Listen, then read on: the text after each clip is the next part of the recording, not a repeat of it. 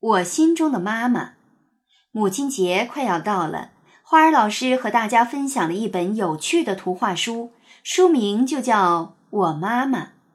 故事开头第一句话就说：“这是我妈妈，她真的很棒。”然后一张又一张的图画说明了妈妈怎么棒。她是个手艺特好的大厨师，也是个特技演员，是画家，是全世界最强壮的女人。是会魔法的园丁，是好心的仙子，歌声像天使一样甜美，吼起来像狮子一样凶猛，像蝴蝶一样美丽，像沙发一样柔软，像猫咪一样温柔，像犀牛一样强悍。花儿老师每次点击鼠标，打开一张图画，大伙儿就发出一阵惊叹声和笑声。作为大厨师的妈妈。面前摆着七块蛋糕，让人看见就想流口水。其中一块蛋糕还做成了猴子的模样，看上去可爱极了。作为杂技演员的妈妈，把象征家务的房子、象征工作的汽车、象征陪伴孩子的小熊玩具等等，轻松地抛到半空中，又轻松接住。作为画家的妈妈，正在自己的脸蛋上涂涂抹抹。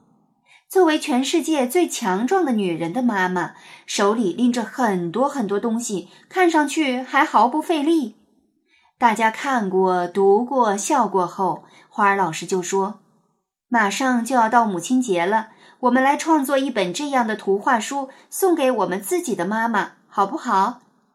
大伙儿都觉得花儿老师的这个主意真是太好了，全班同学都约好了要保密。在送出礼物之前，坚决不泄露秘密。牛牛问：“花儿老师，你的妈妈呢？”花儿老师笑得眼睛弯弯的：“我的妈妈呀，最厉害了！她心灵手巧，会做各种针线活儿。我小时候穿的毛衣、鞋子，全是我的妈妈做的。一直到上大学，我还在穿妈妈做的鞋呢。对了，我给你们看一张照片。”说着，花儿老师找出了一张春游时和同学们的合影。照片上，花儿老师穿着一件小毛背心。花儿老师说：“这件毛背心就是我读初中的时候妈妈给我织的小背心，最贴心了。”说到最后，花儿老师的声音变了调。大伙儿一看，刚才还笑眯眯的花儿老师，转过身，面朝着黑板，擦了擦眼睛。有人轻声说：“花儿老师哭了。”花儿老师擦干了眼泪，又转过身来，不好意思的笑着点了点头：“是的，我想妈妈了。在妈妈身边的时候，我很淘气。现在不能天天见到妈妈，我越来越想她了。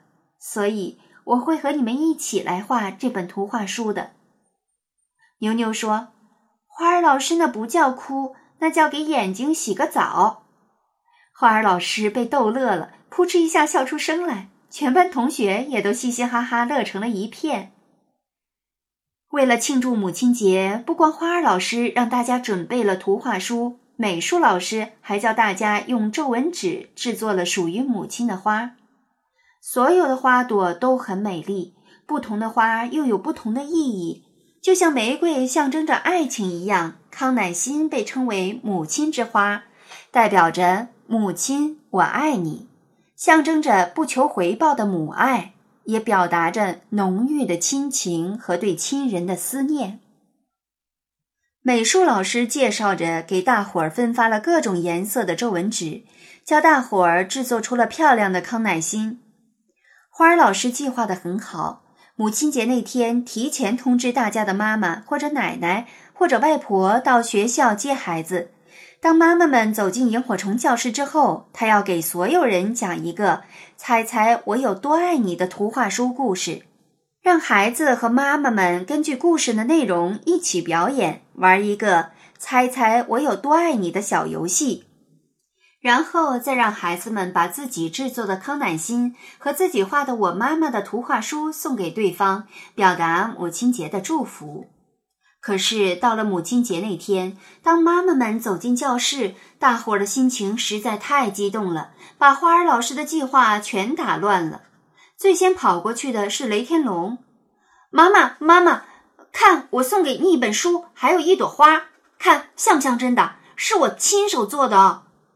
雷天龙嚷嚷着，左手举书，右手举花，一下子就暴露了目标。当雷天龙抱住了和他个子差不多高的娇小的妈妈时，其他同学也按捺不住，纷纷跑到了自己的妈妈面前。牛牛跑到了妈妈面前，但他没有拥抱妈妈。而是举着三朵花，叮嘱了起来：“妈妈，这朵花是送给你的，这朵花是送你的妈妈，我的外婆的，这朵花是送给爸爸的妈妈，我的奶奶的。”牛牛一边说着，一边把手里的康乃馨一朵朵递了过去。牛牛妈妈又惊又喜：“你你怎么会想到给我们三个人送花的？”牛牛说：“我画过生命图嘛。”窗外阳光温柔，萤火虫教室里气氛温馨。当听到孩子为自己讲解那本自制的《我妈妈》时，所有妈妈的眼睛都好好的洗了个澡。亲爱的小朋友，你的妈妈在你心中是什么样子呢？那前几天呢，其实母亲节刚刚过完，那你也来画一画，写一写，看看。你和妈妈是怎样过的母亲节呢？